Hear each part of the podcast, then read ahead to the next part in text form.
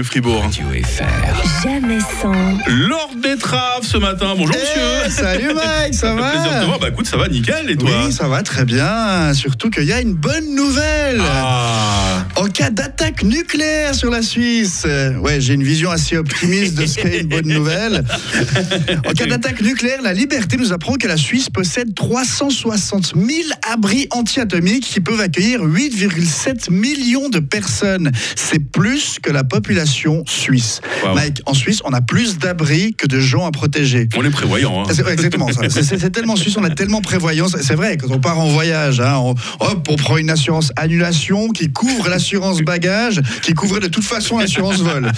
Puis, oh, oh, de toute façon, s'il y a le moins de problèmes à l'étranger, on a déjà cotisé à double à la Rega et au. TCS. Donc on est bon. C'est suisse. ça, hein. Ouais, en Suisse, on est trop prévoyant. Il n'y a pas de guerre depuis Marignan. On achète des avions de combat. Il y a 13 burkas dans le pays. On change la constitution pour les interdire. Donc, pas de panique. Au cas où Kim Jong-un décide de bombarder Écuviance. bah quoi, c'est une cible militaire. hein. Ouais, Il y a- un aérodrome, hein, Il y a c'est clair, l'aérodrome, hein. quand même. Ouais. Attends, et où si Poutine organise un débarquement à Estavayer-le-Lac. bah, on sait jamais, Mike. Ne sous-estime pas la puissance de feu de la broie. hein. J'arrête de rire, pardon. Oui, bah attention, hein, parce qu'un broyard en colère, ça peut te fracasser une bouteille de Suze et t'attaquer avec.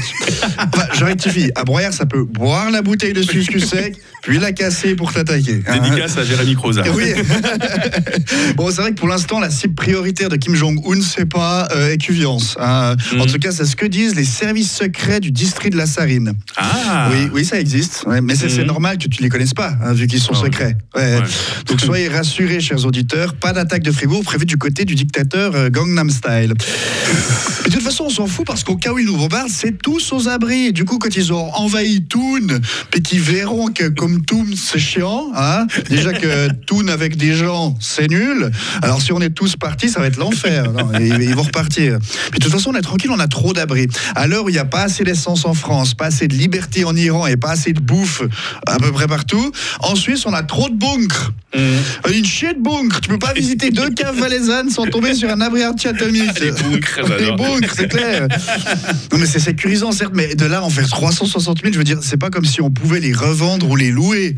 Tu vois, si la Corée du Nord bombarde Séoul, je suis pas sûr que les Sud-Coréens, leur premier réflexe, c'est de filer dans l'abri atomique de Payerne. Oh, tu Ah, sais, hein. Ouais, puis, puis bon, c'est Payerne. Hein. C'est-à-dire, moi, personnellement, je saurais pas quoi choisir entre ramasser une bombe nucléaire à Séoul ou rester vivre trois semaines à Payerne. Bon, puis de toute façon, on dit abri atomique, euh, on sait très bien ce qu'il y a dans nos abris. Hein. Pas tant de ces couvertures chauffantes et kits de survie. Non, même le FAS 90, il n'est pas dans l'abri, il est dans l'armoire de la chambre d'à coucher. Non, dans les abris, il y a les pneus d'hiver, ouais, ouais. un deuxième nécessaire de fondu au cas où, et le saxophone du petit Clément qui a fait un cirque pour qu'on lui achète ce saxo puis qui a abandonné au bout de trois cours. Enfin, ingrat, Clément, t'es puni, file à l'abri anti-atomique. Ou non, mieux, en cas d'attaque nucléaire, bah, tu resteras tout seul dehors à te faire irradier. Voilà. Oh non. Et, ah bah, pas d'enfant, rassure-moi. euh, non, j'ai pas. Bah non, il- mieux, mieux. ça se voit, ça s'entend. bah attends, il a pas voulu de saxo, il fallait prévoir qu'il aurait plus envie. hein. En Suisse, on est prévoyant. Bon, je vous laisse, je vais payer mes impôts anticipés en avance.